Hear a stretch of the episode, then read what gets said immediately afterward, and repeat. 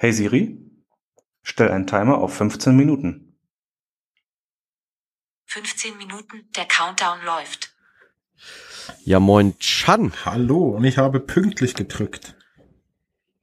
Ja, ausgezeichnet. Heute mal ohne Felix. Das letzte Mal waren wir ohne Ich dich. glaub, ich, ähm, das heißt, nächstes Mal machen du und Felix ja, zusammen. und irgendwann macht quasi keiner. Ja, Ja, genau. ich, ich, ich glaube, es war die letzten zwei Male sogar ohne mich, weil einmal war ja diese Notarzt-Folge ohne mich. Dann ei- eine. Schnackfolge war ohne mich. Weil ich Ja, gedacht habe, ich muss drei Wochen im Urlaub verweilen. ja, das ist auch gut. Das war ja, sah ja sehr schön aus und Du, so. ich könnte auch, sag mal, gerne wieder hin. Und spannend wird ja noch mal gehen Ende des Jahres, wenn du in Elternzeit Mhm. gehst. Da hab nämlich ich irgendwie noch mal Urlaub. Ja, muss Felix alleine reißen einfach. Du, aber zu, zumindest für Podcast, ich bin ja quasi zu Hause.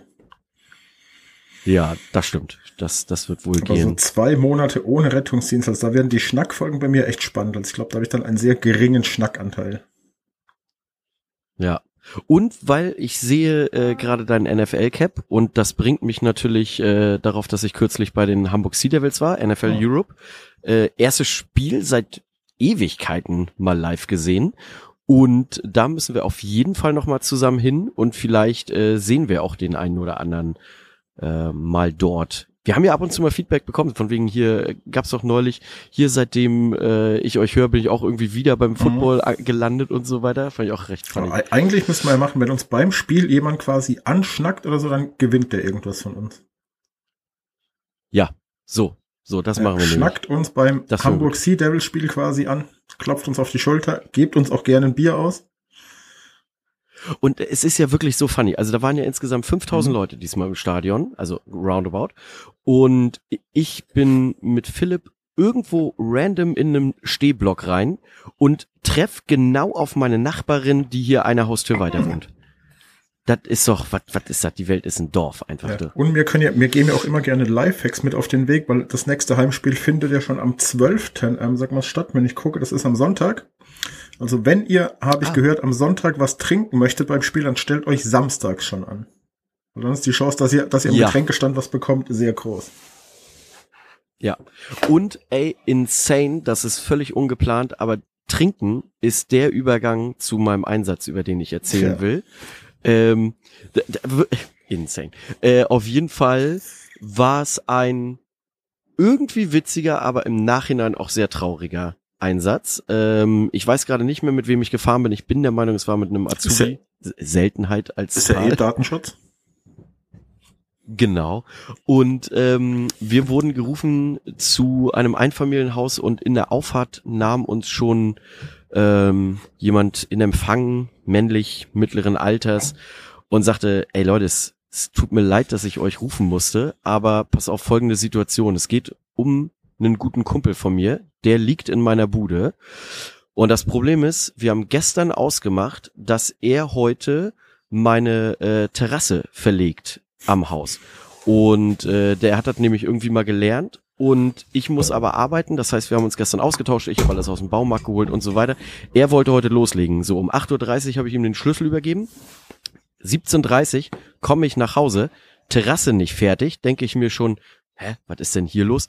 Komm in die Bude. In der Bude rumrandaliert sein Kumpel lattenstramm in einer Lache aus Urin, die Couch vollgepisst und ähm, ja, lag da und er konnte sich nicht mehr helfen, weil der wirklich gefühlt alles, was an Alkohol äh, dort in der Küche stand, weggetrunken hat. Hm.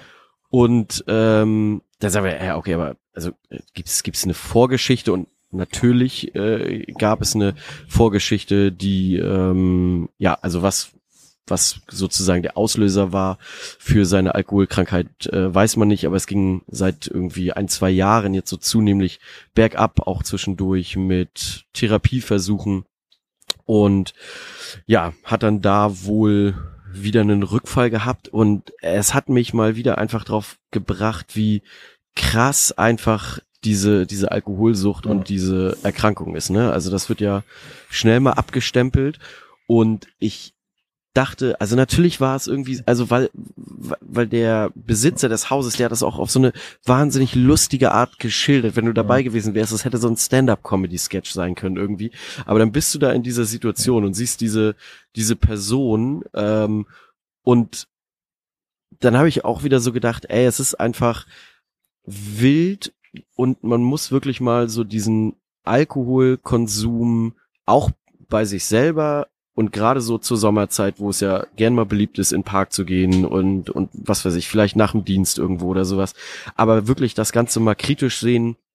Ähm, es, es gibt ja wahnsinnig gute Alternativen. Ich habe zum Beispiel gestern, ich war mit einem anderen Azubi, gestern auch nach dem, äh, nach dem Dienst noch im Stadtpark und wir hatten dann so darüber geredet und dann sagte ich so, ja, hol, hol ich mir ein alkoholfreies Bier, muss ja noch Roller fahren. Und dann erntest du erstmal diese, äh, alkoholfreies Bier, äh, so, ne? Und das ist ja so quatschig. Also ähm, ich bin durch, durch diesen Hotel Matze Podcast äh, auf Heineken 00 gekommen. Finde ich super. Schmeckt mir. Genauso wie hier Landgang der Kapitän und sowas. Ey, da muss man nicht groß was machen. Wir haben eine Freundin von uns, ähm, hat während der Schwangerschaft alkoholfreien Merlot getrunken. Und jetzt denkt man so, alkoholfreier Rotwein schmeckt ja wahrscheinlich irgendwie wie Traubensaft oder sowas. Ist überhaupt nicht. Es schmeckte wirklich wie ein, wie ein guter, reifer äh, Rotwein. Wir haben einer Freundin, haben wir dir nicht auch mal alkoholfreien Gin geschenkt? Ich weiß es nicht. Ich, ich muss mal unten im Regal gucken. Kann sein. Ja, also auf, auf einer Freundin haben wir auf jeden Fall mal alkoholfreien Gin und bei Instagram wird mir auch immer wieder so eine Seite angezeigt, ähm, wo es alkoholfreien Whisky und Bourbon gibt. Habe ich noch nicht ausprobiert. Pack ich, ich pack das alles mal so in die in die Show Notes und ja, ich glaube einfach, man, ich will mich da überhaupt gar nicht von ausnehmen so ne, aber ich glaube, man muss das wirklich kritisch hinter Trachten, hinter Trachten allein, hinter schauen weil ja, weil es wahrscheinlich man rutscht schnell irgendwie so rein und so. 112 der 0 und durch natürlich irgendwie 112 Ja, der echt? 0,0 Promille Ja. Podcast. ja. Naja, auf jeden Fall äh, packe ich mal in die Shownotes. Was, was habe ich noch? Ich habe ähm, ein Serien- oder ein Doku-Tipp habe ich jetzt äh, kürzlich angefangen, bin bei Folge drei von vier und zwar Schwarze Schatten in der ARD-Mediathek. Es geht um Nils Högel, den, tja, ich sag mal, den Todespfleger, einer der bekanntesten Serienmörder in Deutschland, liegt alles überhaupt nicht weit zurück. Sehr, sehr gut aufgearbeitet. Ich habe das damals zwar mitbekommen, aber natürlich nicht so im Detail, wie es da geschildert wird. Wahnsinn, wirklich. Ähm, wenn man sich das anguckt, sehr, sehr spannend. Ist zwar, sag mal, ein makabrer Übergang vom Todespfleger zum Pflegebonus, aber ich gucke ja die ganze Zeit so parallel aufs Handy drauf und, und, und warte so auf die Breaking News, von dem her sage ich ja makaber, aber so, ich glaube für, ich, ich weiß gar nicht, wie viele arbeiten eigentlich in Deutschland im Rettungsdienst? Ich glaube, es hat mir ein DBRD mal gefragt, aber ich müsste mal die aktuellen Zahlen nochmal holen, weil ich glaube, viele in Deutschland warten momentan, sag mal, sehnsüchtig auf Breaking News auf dem Handy, weil heute ist ja nochmal der Corona-Bonus für Rettungsdienstmitarbeiter hier in der Politik ein Thema. Ja. Und äh, das Spannende daran, sagtest du ja auch, dass zwei Parteien, von denen man nicht denkt, dass die mal in irgendwas einig sind, Ja. bei denen ist es so, nämlich CDU, CSU.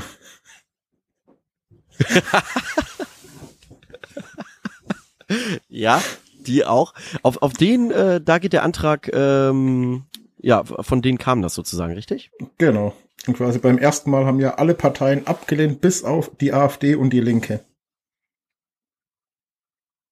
Ja, und das finde ich wirklich irgendwie spannend und gleichzeitig absurd, dass äh, sich zwei so konträre politisch-gesellschaftliche Parteien in einer Sache einig sind. Und umso mehr ist es für mich nicht nachvollziehbar, warum bestimmte andere Parteien dem nicht zugestimmt haben. So, also ähm, ich meine, wir wollen hier kein kein Politik-Bashing oder kein Politik-Podcast sein und so, aber ja, äh, finde ich, finde ich sehr interessant. Also, dass es dort Sozialdemokraten gibt und Grüne, die äh, diesem Antrag nicht zustimmen. Ja, und wie gesagt, Aber nun gut. Wie gesagt, wir kommen ja auch nicht drum rum, ab und zu mal, sag mal, politisch zu diskutieren. Wenn du mal guckst, für was alles irgendwo, sag mal, das Geld auf den Kopf gehauen wird, ist ja, sag mal, schon mal spannend. Und wie gesagt, es gibt ja auch den einen Podcast, hilf mir auf die Sprünge. Ich glaube, dieser Sprechwunsch, der ist immer so gut, sag mal, aufgearbeitet hat. Das ist dieser eine Typ, der das auch so cool, also so locker vom Dings hier macht. Ja. Und der hat ja auch gesagt, die Patienten mussten ja auch irgendwie, Retterview heißt, äh, das kann sein. Und der hat ja auch relativ treffend gesagt, die Patienten müssen ja auch irgendwie ins Krankenhaus verbracht werden, die müssen auch, sag mal, irgendwie verlegt werden, die müssen irgendwie, sag mal, zurückgebracht werden. Also ja, ich glaube, wir wissen alle noch so die erste Corona-Welle, da sind wir echt so verschont geblieben, hatten ja gefühlt nichts irgendwie zu tun. Aber so ab Welle 2 ist ja auch über uns hereingebrochen.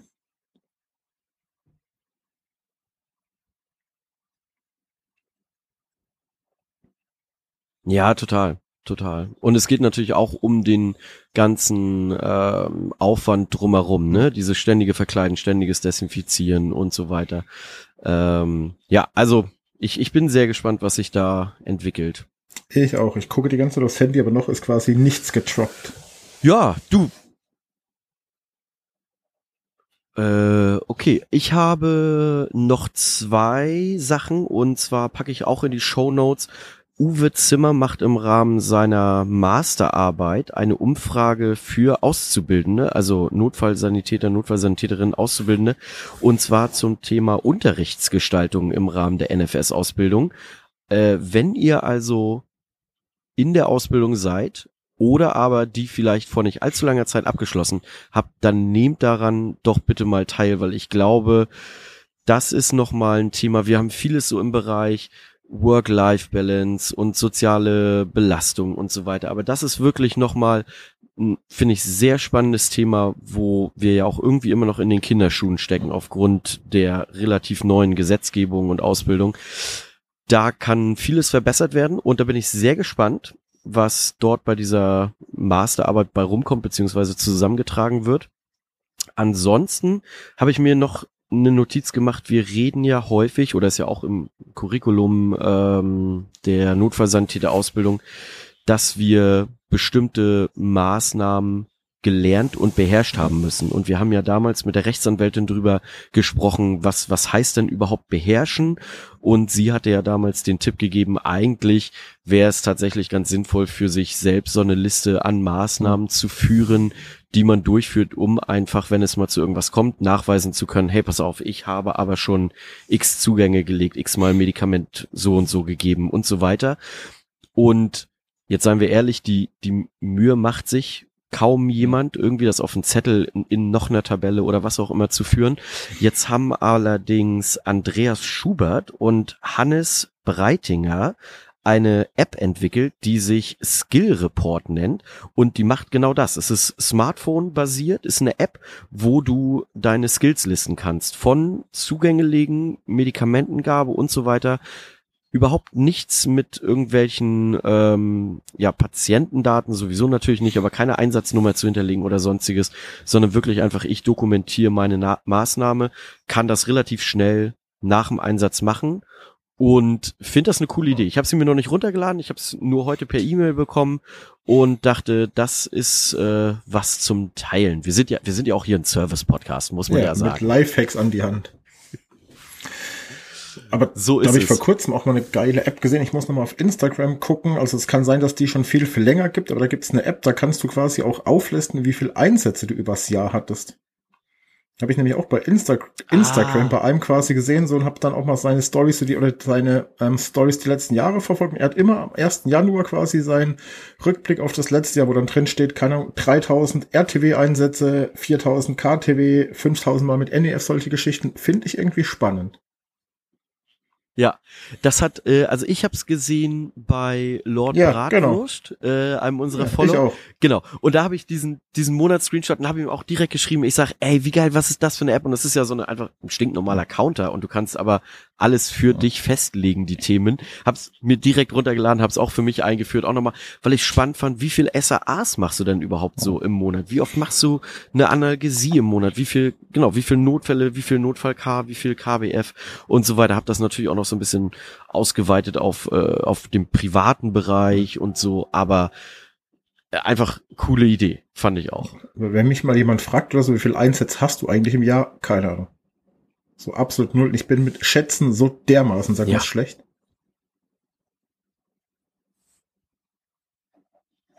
Ich wollte auch unfassbar gerne mal versuchen zu erheben, in wie viel Wohnungen ich wohl in meiner, weiß nicht, fast 18-jährigen Dienstzeit bin, weil ich glaube, das, also außer jetzt irgendwie HandwerkerInnen und so, haben- haben das ja kaum Leute. Ne? So, hier piept's nebenher.